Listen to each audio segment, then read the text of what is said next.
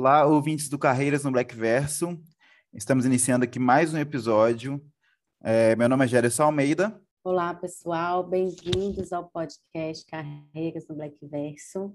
Eu sou Yasmin Assis e hoje nós vamos ter uma presença ilustre que eu vou convidar agora Dejane Vidinha. Se apresente, bem-vinda. Olá, pessoal. Olá, ouvintes do Carreira no Black Verso. Gente, eu achei maravilhoso esse nome, Carreiras no Black Verso. É realmente bem inspirador, fantástico. Meu nome é Dejane Vidinha. É, eu sou uma mulher negra de 35 anos, que atualmente moro na cidade de Belo Horizonte, no estado de Minas Gerais.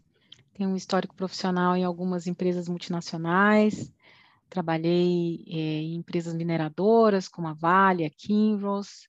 Uh, trabalhei dentro de empresas de agribusiness, como a Bayer, que também é uma empresa de medicamentos, né? E eu trabalhei nesse segmento de agribusiness durante algum tempo, sempre nas áreas de compras, suprimentos, finanças, é, dentro da Stellantis, que é a fabricante de algumas marcas de automóveis bem conhecidos no Brasil, como Fiat, como Jeep, Peugeot, Citroën, então, assim, é, algumas experiências bem interessantes dentro, dentro desse universo, né, que, que são as corporações.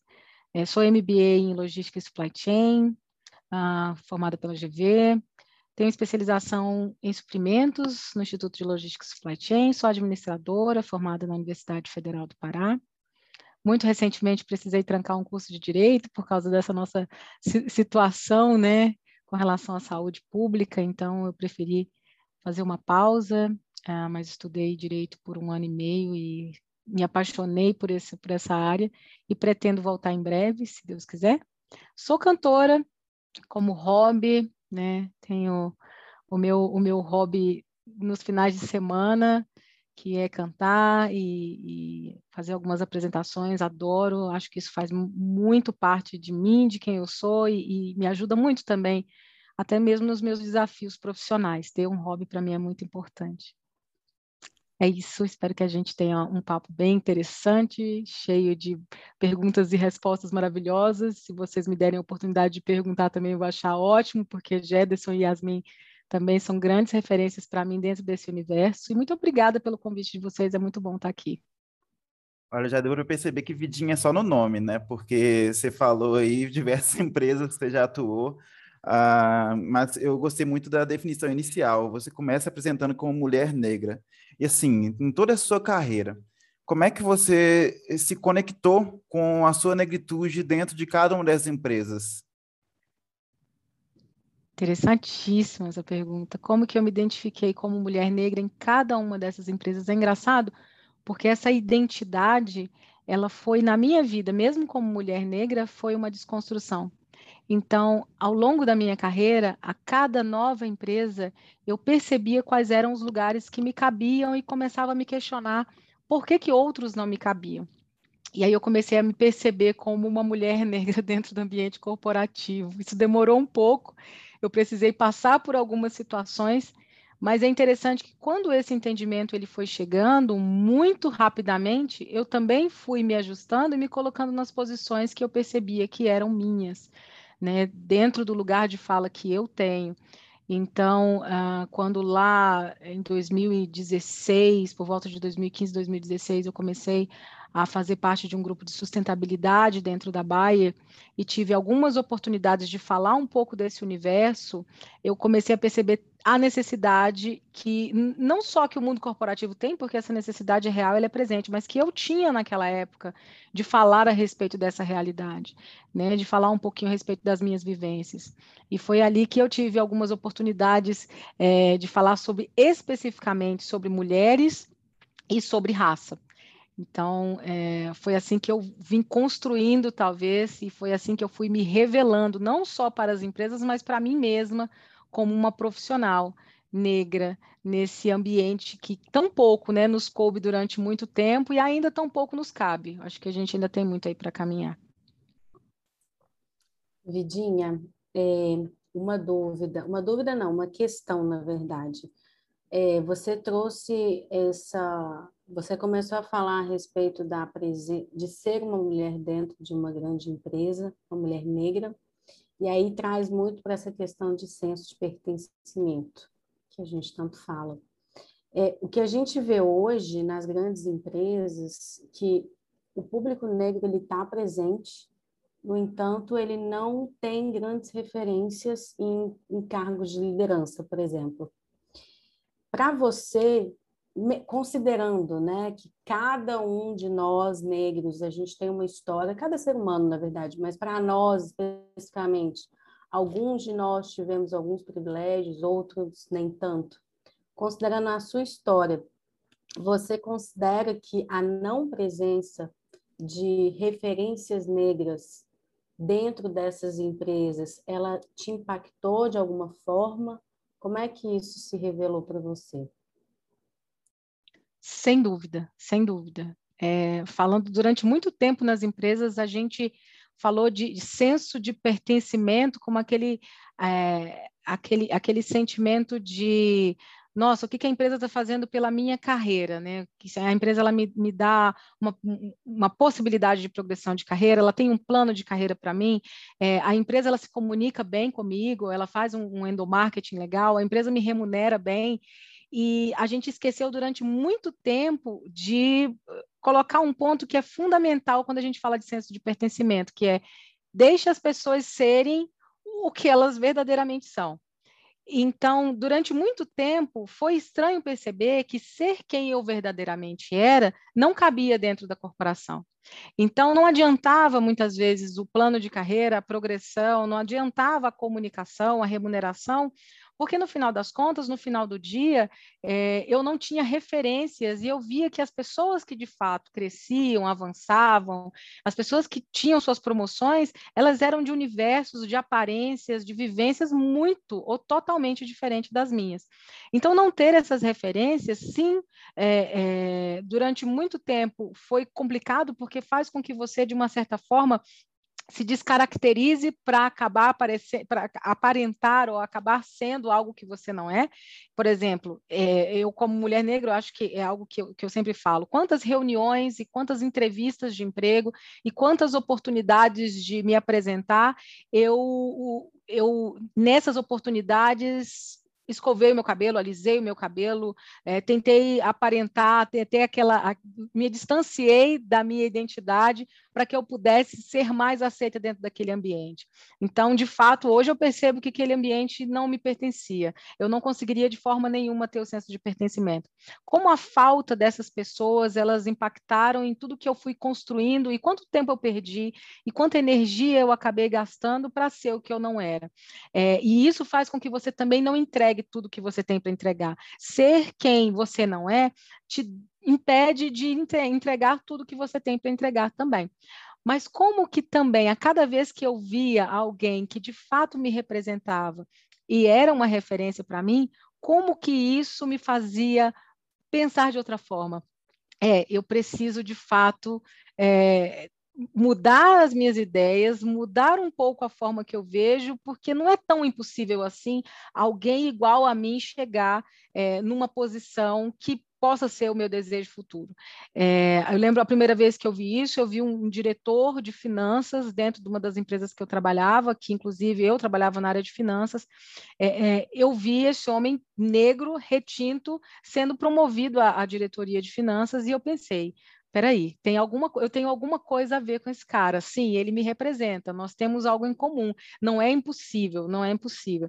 Então, a ausência, ela causou grandes danos, né, danos pessoais, né, que, que eu precisei muitas vezes superar com o dobro de energia que eu poderia colocar dentro de, de, de, do meu trabalho. Mas também como que, ao mesmo tempo, cada vez que eu via e me identificava com alguém que pudesse ser referência, como que isso me fazia dar um salto dez passos à frente, simplesmente pelo fato de poder me identificar e, de fato, é, ter essa percepção, esse senso de pertencimento. Legal, Vidinha. Olha, é, durante a sua trajetória que você citou, você citou empresas de agronegócio, se eu não me engano, e também do setor automotivo. Que a gente tem a ideia de que são empresas mais tradicionais, né, com um âmbito mais tradicional, conservador e tal. Mas quando a gente olha para os números, aparece que, uh, pautado em relação à raça, é, não é exclusividade dos setores mais conservadores, que a gente tem para nós que são mais conservadores, né? Por exemplo, eu tenho alguns dados aqui do Instituto Etos, que dizem que oito em cada dez empresas brasileiras não possuem medidas para incentivar e ampliar a presença de negros em cargos de supervisão, gerência, quadro executivo em geral. Então, assim, é, você acha, pela sua vivência, né, é, é exclusividade desses setores aí uh, mais conservadores ou, no âmbito geral, o Brasil tem a carência de, de políticas afirmativas para pessoas negras? Num âmbito geral, e não só dentro da bolha corporativa, a, a desigualdade, a nossa falta de representatividade, ela ela permeia absolutamente todos os setores, em tudo que nós fazemos.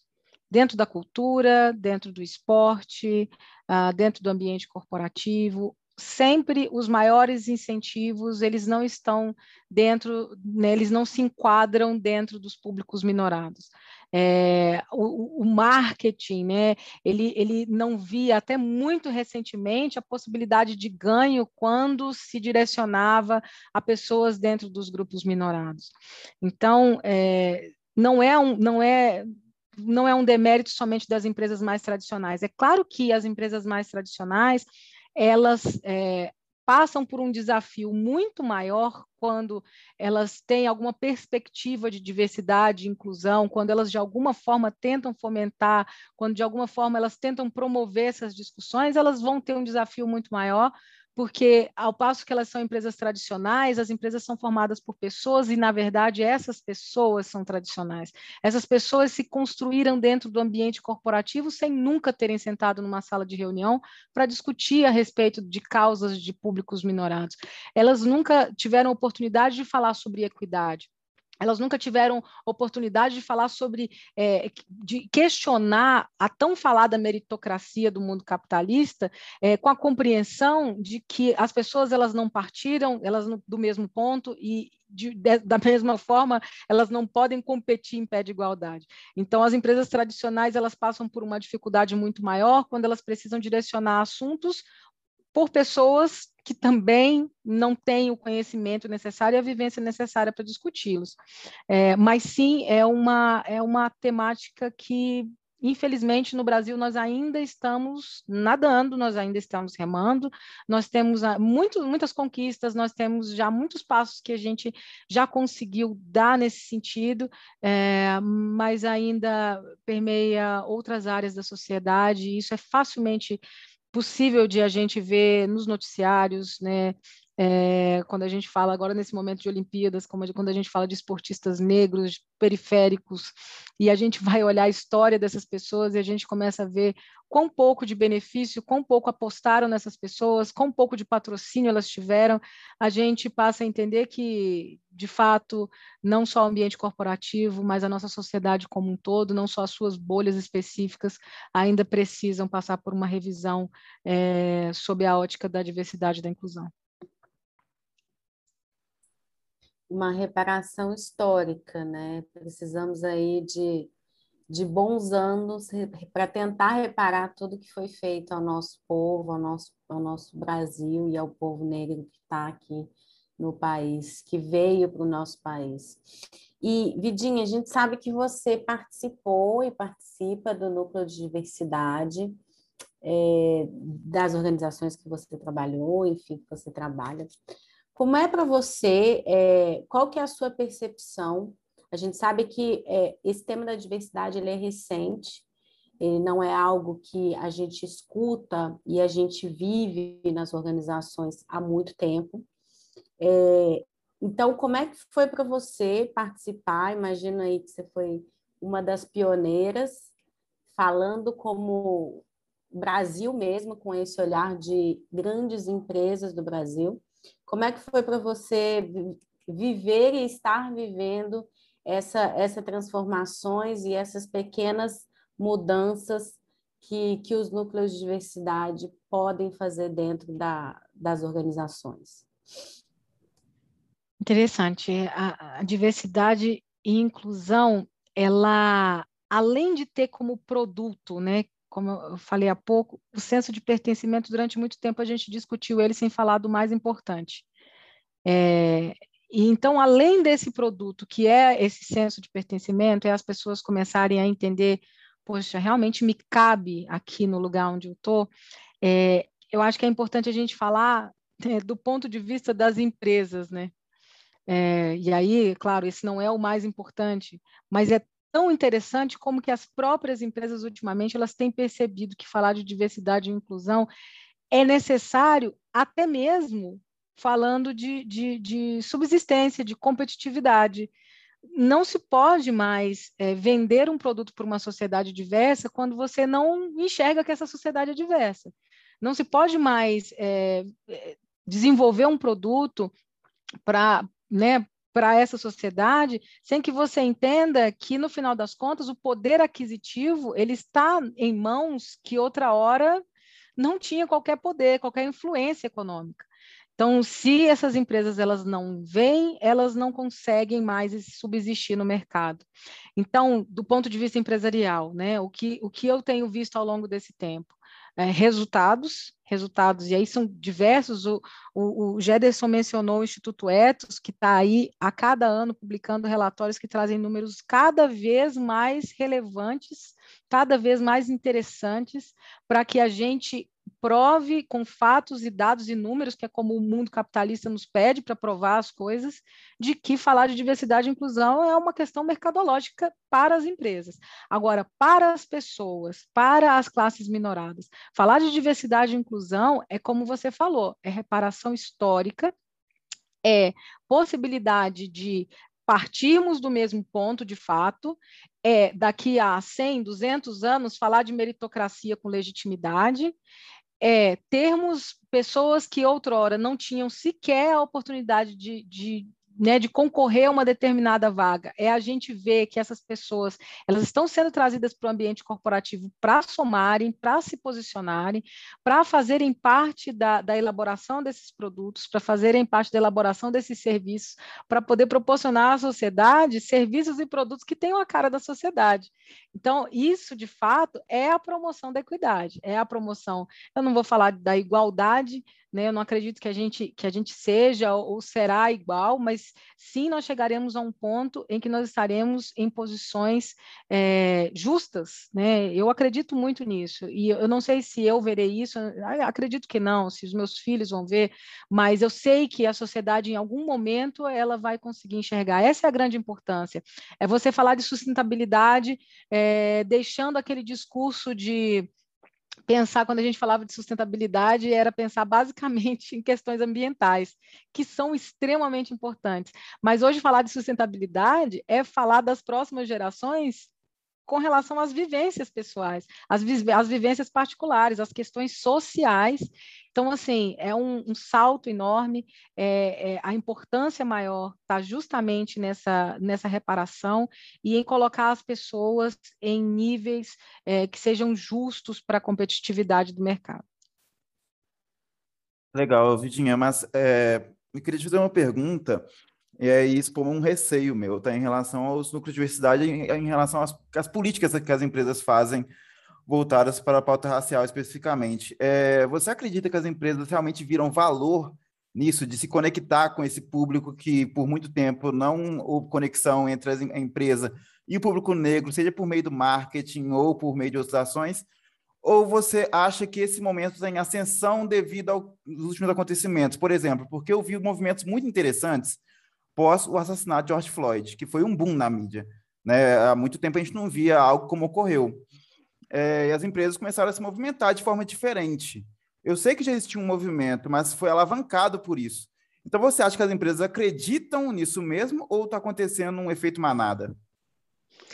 Interessantíssima pergunta. É, talvez, né, no início, quando a gente começou a, a falar desses assuntos de uma forma mais intensa, Talvez foi muito pelo reflexo social que nós tivemos é, com relação a esses acontecimentos e pela contribuição das redes sociais, porque existiram fatos que, né, recentes, que eles não podiam mais ser questionados. Antigamente a gente questionava, né?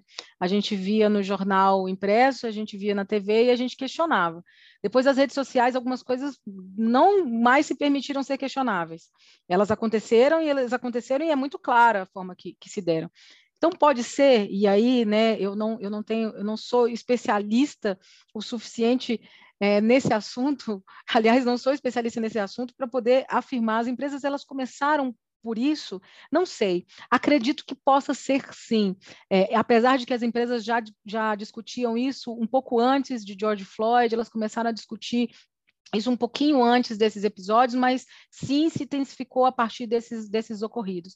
O que eu sempre falo, e, e há, um, há, uns dias atrás eu até estava vendo uma matéria é, no site, eu não, vou, eu não vou lembrar aqui agora, mas era muito interessante. O título da matéria era Cinco, cinco Perguntas que os líderes devem responder nas corporações a respeito de diversidade e inclusão. Aliás, cinco fatos que os líderes devem saber a respeito de diversidade e inclusão. E um dos fatos era justamente esse: entender que o episódio de George Floyd não é um fato isolado. Por quê? O que, que, que isso queria dizer? Se, se o líder ele, ele parasse para refletir de fato sobre esse assunto, ele ia perceber que dentro da equipe dele existem vários George Floyds, dentro da equipe dele existem várias pessoas negras que viveram sob ameaça, que passaram por ameaças, que sofreram racismo, que talvez não, tiver, não chegaram né, ao extremo que aconteceu com George Floyd, com tantas outras pessoas negras que já foram dizimadas no mundo, mas que os casos de racismo vivo estavam presentes, estão presentes muito ao redor desses líderes, muito mais próximos do que eles imaginavam. Então, não enxergar esse caso como algo distante, algo que só pode acontecer é, é, em outros lugares e nunca perto deles mesmos. É, então, quando eu começo a ver que é, há essa preocupação, né? Esse discurso está sendo levantado. É como se perpetuasse, reverberasse aquele início. A motivação daquele início, o que ocasionou o Big Bang, eu não sei, mas no final das contas, uma série de outras explosõezinhas vão acontecendo para que o mundo se forme. Eu acho que é isso que está acontecendo. É, o movimento começou, a, as ações afirmativas começaram, e agora a gente está começando a ver material fundamentado para formar os líderes e dizer assim: ó, vocês precisam rever, inclusive, a forma de vocês de pensar sobre esse assunto e como que vocês vão levar esse assunto a partir de agora. Quando eu falo, você tem cinco coisas que você precisa saber, e uma delas é não veja esse assunto como um fato isolado, eu estou começando a preparar de uma forma diferente os líderes para não só se importarem com assuntos pontuais, acontecimentos pontuais, mas para eles enxergarem que as realidades diversas elas são presentes, correntes e elas acontecem, aconteceram ontem, acontecem hoje e vão acontecer amanhã.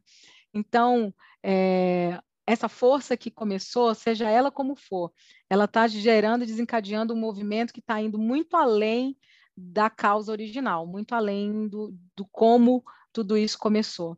Pelo menos é, é assim que eu, que eu percebo esse movimento. Eu concordo, eu concordo muito com o que a Vidinha disse, e, e digo mais, assim, a minha percepção é, é que a, a, diversidade, tal como as temáticas de sustentabilidade e da própria inovação, elas surgem como uma tendência, só que, e, e assim, não é que as pessoas têm muita certeza do que, que vai acontecer. Surge a tendência e aí, a partir disso, começam os estudos, e aí começam a vir os números, aí os, os dados, e aí as empresas falam: não, o caminho é esse, precisamos seguir nas temáticas de inovação, de sustentabilidade e diversidade. A partir do momento que elas começam a entender, que foi exatamente o que você disse, né? E aí começa a ter conteúdo, começa a ter estudos e começa a ter uma massa crítica sobre aquilo, Aí vira um efeito manada. E aí todo mundo começa a fazer. Só que aí vem a terceira parte, que é a que a gente não comentou, que é as empresas que não tiverem ações concretas, elas vão pagar um preço muito alto. Então, eu acho que é uma mistura de tudo. Vai ter empresa que vai fazer mais, vai falar mais do que fazer? Com certeza. Mas essas empresas, com certeza, vão ser cobradas lá na frente, né? Pelo menos eu acho que é, é, é um olhar assim que, que dá para a gente tirar em cima disso tudo que está acontecendo. E aí, aproveitando né, que a gente está falando sobre esse tema, dando continuidade, Vidinha, quando a gente fala de ativismo corporativo, a gente pode talvez se confundir um pouco com militância corporativa. O que, que você pensa sobre é, essas duas palavras, né? Militância e o ativismo.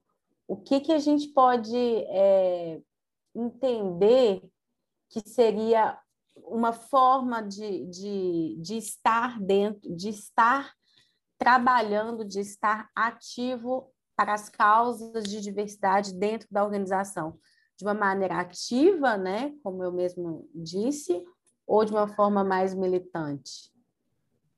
Excelente pergunta, excelente pergunta. Eu vou, eu vou, eu vou voltar dois pontos que eu acho que a gente, é como você falou, acho que a gente não falou isso, e isso é importantíssimo de ser falado com relação quando a gente fala de críticas a esses movimentos, né?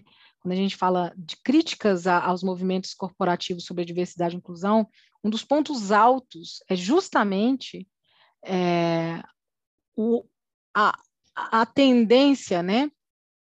Ou talvez aquilo que poderia se esconder por trás desses movimentos, que é justamente o marketing e a venda de uma imagem de uma empresa que inclui, de uma empresa que somente ali no outdoor, ou somente na mídia social, ou somente nas propagandas televisivas, ela, ela faz essa inclusão. E como é importante é, o acompanhamento da sociedade com relação ao o acompanhamento não somente, mas a avaliação que a sociedade, a própria sociedade tem feito a respeito dessas empresas. E como a sociedade tem sido ativa, e isso também foi possibilitado pelas redes sociais, que como que as empresas elas boicotam inclusive o consumo dessas empresas, quando como que a, a sociedade cons, é, boicota inclusive o consumo dessas empresas quando ela identifica que não há essa, essas ações elas não são feitas de forma genuína. Quando isso, ao final, é muito mais discurso do que ação afirmativa. É, e, e, eu, e, eu, vejo que essa tendência, né, essa participação ativa da sociedade em avaliar, em legitimar essas empresas como de fato inclusivas ou não, faz com que as empresas captem da própria sociedade o que, o que elas entendem que é importante, o que elas entendem que é relevante, onde elas entendem que realmente elas, essas empresas precisam direcionar os recursos. Então, é, é, um outro ponto dentro daquele, né, dentro daquelas várias explosõezinhas do, do da formação do, do, mundo inclusivo, né, do, do, nosso Big Bang original lá, quando as empresas começaram a, a atuar mais efetivamente com isso, a gente vê que uma dessas explosões possivelmente seja é, esse novo momento em que as empresas elas estão sim preocupadas, né? Pelo menos as empresas mais sérias, elas estão preocupadas sim em dar uma satisfação numérica para a sociedade. Olha, de fato, nós contratamos, é, nós colocamos em posição de liderança, nós trouxemos é, para, para a nossa, nossa realidade corporativa tantas pessoas, é, e aí sejam de qualquer um dos grupos minorados, tantos negros, tantos LGBTQIA+, tantos PCDs, tantas mulheres, é, a gente percebe que isso está começando agora, então é algo que eu acredito que deva se desenvolver, mas sim, precisa se olhar, ter esse olhar crítico e a, a gente precisa continuar mandando esses inputs, né, para o mundo corporativo, e aí eu já falo como como uma pessoa, como Dejane, fora completamente desse ambiente, eu sou uma pessoa que questiona e procuro questionar até para entender se vale a pena realmente consumir ou não aquele produto, se de fato é, o grupo que eu represento, o grupo social que eu represento, se a comunidade negra ela realmente está sendo beneficiada por aquela ação que aquela empresa diz ou propõe estar fazendo. É, com relação à militância, e aí vem um ponto que eu acho fantástico, né? Que passa também por isso, por essa avaliação social, porque é na sociedade que se desenvolvem os conceitos, é na sociedade, é principalmente na militância que os conceitos se desenvolvem, que as reflexões teóricas são feitas. É, e aí, falando da palavra militância, né? É, é importante falar porque nós estamos num momento em que ela foi e é tão demonizada, né? Hoje tudo tudo se fala da militância, porque o militante fez isso na rede social, o militante fez isso no programa de televisão, o militante foi para a Globo e se expôs lá dessa forma ou daquela forma, tá vendo? A militância não é legal, a militância mas isso é muito oriundo desse momento que nós estamos vivendo agora. A gente trouxe para a rede social um conceito de militância que está muito mais relacionado à etimologia da palavra, muito mais relacionado à palavra militância, que é, é a prática né, de uma pessoa que defende uma determinada causa, que busca uma transformação da sociedade, é, por meio de uma, de uma ação, seja essa ação social, seja essa, essa, essa ação política, seja ela estudantil, seja ela até mesmo corporativa. Então, a gente trouxe esse aspecto é, da militância para a palavra militância e para o que ela significa etimologicamente. Mas para o conceito de militância, para o conceito político de militância, existem algumas características que são fundamentais para que ela aconteça. Né? A militância ela se desenvolve basicamente por meio de uma organização coletiva. A militância é organizada, ela é, ela, é, ela é agrupada, ela é disciplinada, ela é direcionada. A militância ela promove ação política política. A, o paradigma central, o paradigma clássico da militância é a ação política. A militância, ela ela se caracteriza por uma determinada identificação, pela criação de vínculos, por elementos que são comuns entre aquele grupo de militantes. A militância, originalmente, né, do conceito, é, se a gente volta no conceito de Lênin, a militância ela resulta da necessidade do proletariado é, que não tinha o poder econômico mostrar-se forte por meio da unidade. E isso para retirar do poder político à burguesia, que assumiu o poder político em função do poder econômico. É, mas o mais interessante da militância é que a militância ela promove o conhecimento por meio da reflexão teórica. É a militância que traz a fundamentação de tudo que se discute socialmente. E principalmente a militância ela é social. A militância ela traz é, a necessidade de mover a massa como um todo para a apropriação do poder ou seja para ser militância precisa ter população, precisa ter a massa. O proletariado, as classes mais baixas, a base da pirâmide precisa estar envolvida. O ambiente corporativo ele é uma bolha. O ambiente corporativo não, não é acessível para toda a sociedade. O ambiente corporativo não promove as reflexões teóricas necessárias. O ambiente corporativo, o contrário. O ambiente corporativo ele nada mais é do que uma parcela ainda, inclusive porque nós não somos de fato inclusivos como sociedade, é uma parcela ainda muito segregada e elitista. Então, o, a, a, militância cabe entender né, o, o direcionamento social e atuar pontualmente com ações que promovam e garantam a voz né, da, da, das classes que precisam ser ouvidas, né? A, a, então, quando a gente vê o conceito de ativismo, por outro lado, ele é o conceito da mudança de paradigmas sociais. É um conceito que aí é muito mais recente, é um conceito né, da, das últimas décadas, que traz ali a defesa da sociedade para uma sociedade mais justa. Então, ao meu ver, o mundo corporativo ele está mais associado ao ativismo do que à militância, porque o mundo corporativo ele não fundamenta. O mundo corporativo ele, ele cria um ambiente de, de, de reflexão a respeito daquilo que é necessidade de fato de uma determinada classe social. Então ele traz as ações afirmativas e essas ações afirmativas elas são atos, né, e não fundamentos. Então, por isso eu vejo que, que o ativismo corporativo ou o ativismo empresarial seria a forma mais é, adequada de a gente falar a respeito dessas empresas que promovem a equidade social por meio de ações é, de políticas para os grupos minorados, e aí sejam eles negro, de negros, de, dos LGBTQIA+, PCDs, mulheres. Quando as empresas elas começam a ver essa realidade, elas e, e começam a trazer isso para dentro do ambiente corporativo para que de fato se garantam posições a esses grupos que são minorados, ela está propondo ações afirmativas e, portanto, um ativismo corporativo. Então, ao meu ver, cabem às corporações somente reconhecer que há a produção dessas reflexões sociais e dar voz a essas classes, adequando as políticas internas para a promoção da equidade.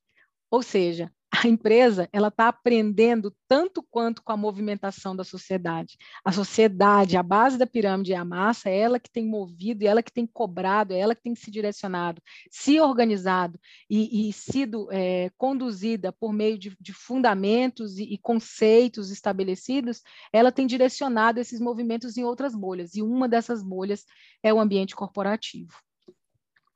Vídeo é muito interessante trazer para a gente esses conceitos, porque, como eu acho que já citei isso aqui no podcast em algum episódio, se não, cito aqui agora. É, no início da minha carreira uh, no mundo corporativo, uh, eu sofria muito com a falta de tato dos meus colegas de trabalho para falar sobre os diversos temas em relação à pauta racial, tá? E, enfim, eu deixava aquilo me preencher muito, e eu, quando eu falava é, eu não falava de uma maneira tão política na qual eu deveria falar no momento. É, e hoje, depois de um tempo, maturidade, hoje eu consigo ter uma melhor articulação nesses momentos. Por exemplo, quando eu escuto ah, uma pessoa se referindo à pauta racial de forma é, inadequada, com alguma fala racista, para ser mais, mais preciso, uh, eu tento corrigir da maneira mais política possível, tá? Mas nesse momento, eu não estou junto do, das pessoas que promovem esse ativismo corporativo. Nesse momento, eu estou isolado, eu não estou junto dos, do núcleo de diversidade e inclusão ali, nesse momento. Então, isso, esse momento específico seria militância ou seria ativismo? Interessantíssimo. Bem, isso depende muito da sua, da sua concepção e do local em que você se encontra, onde você se vê socialmente.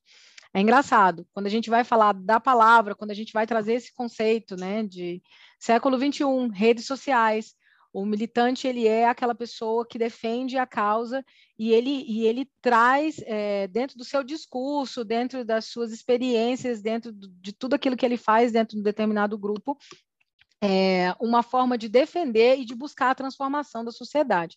Então, sob esse ponto de vista, sim, você está sendo militante, né? Pelo menos é, é, é, a forma que eu vejo, que eu acho que a maioria das pessoas devem ver também, pelo tanto que a gente ouve falar de militância na rede social.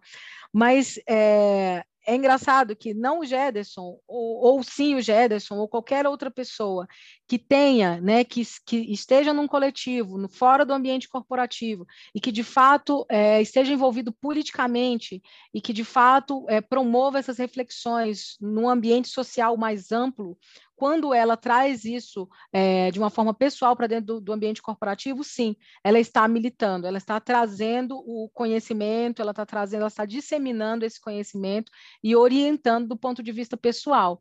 Eu, eu entendo, e, e é muito é, opinião pessoal, acho que até pelo que pelo que eu tenho buscado e pelo que eu tenho vivido, né, vivenciado, é, eu entendo que sim, nós pessoas, quando nós nos organizamos no nosso, no nosso mundo mais amplo, a gente é militante e a gente pode ser militante a qualquer tempo, em qualquer frente.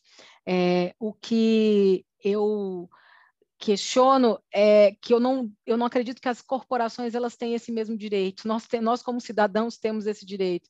Nós podemos nos agregar e criar elementos comuns com os nossos parecidos e fazermos com que a sociedade ela reflita de alguma forma esse direcionamento. As empresas não. As empresas não podem ditar para os grupos minorados. A empresa não pode dizer para um negro é, o que, que é certo, o que, que é errado, quais são as reflexões que têm que ser feitas a respeito da, do, da vivência, né, da vida negra. Então, sim, você pode estar militando se você é, se enxerga assim dentro do seu ambiente social, e aí não só dentro daquele ambiente corporativo ali, e respinga e passa, né, passa a, a passa a trazer para dentro do ambiente corporativo é, resultados e falas e ações que estão vinculados à sua vivência militante, sua vivência social e política, né, como um todo.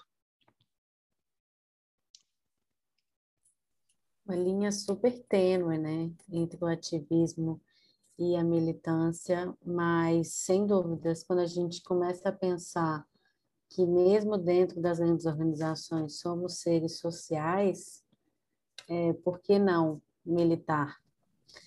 É, e aí eu acho que a gente já está chegando no final. A conversa está sensacional, mas o tempo voa. E queria deixar aqui uma última perguntinha, Vidinha, para você. Quais dicas você daria para jovens negros que estão ouvindo nosso podcast agora e que buscam uma carreira de sucesso no ambiente corporativo?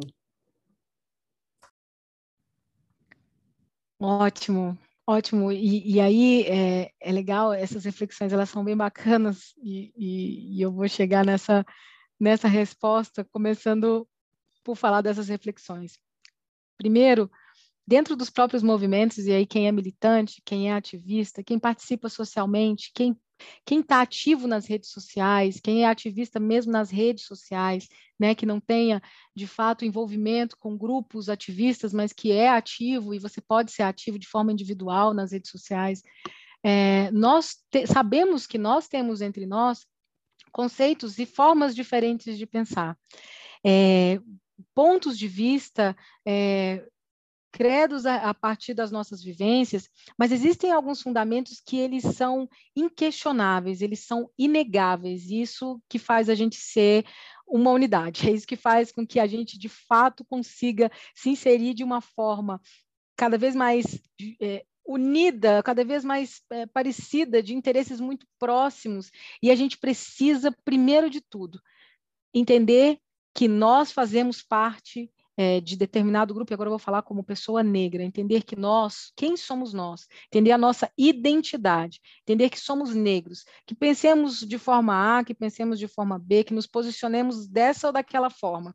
É, até porque dentro do ambiente corporativo a gente vai aprender muitas vezes, como o próprio Gederson falou, é, com a maturidade a gente vai aprender que é natural, a gente vai encontrar semelhantes que pensam de forma diferente. Então, primeiro, independente da forma que você pense. Entenda que as ações afirmativas, elas são necessárias para que a gente possa, de fato, ter equidade. E a partir daí, não interessa o questionamento.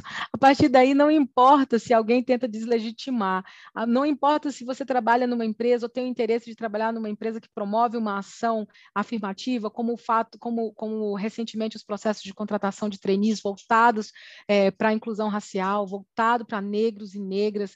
É, não interessa se essas pessoas elas tentem deslegitimar essa, essas ações afirmativas, não interessa se elas questionam o que estaria ou não por trás disso. Gente, é onda para surfar? Surfa na onda. É porta que está aberta? Entra pela porta. Mesmo que é, você tenha dúvidas se, se isso é legítimo ou se não, teste, vá, se candidate, concorra, entre para essas posições. Se permita estar nos lugares que você sempre deveria ter estado e que não te deram oportunidade antes de estar. Depois a gente senta e a gente conversa. Tá certo? Tá errado? Não importa. Importa é que esse momento de reparação histórica, e aí, é, como a gente mesmo falou há, há, há, alguns minutos atrás, esse momento de, de desconstrução total, esse momento de refação das coisas, eles vão acontecendo gradativamente, não vai acontecer do dia para a noite. Mas se as ações afirmativas elas chegam antes disso, entra por essa porta. É, não deixe que as pessoas invalidem ou que as opiniões alheias elas invalidem ou retirem você desse espaço. Estude, se informe, siga pessoas que de fato possam te inspirar.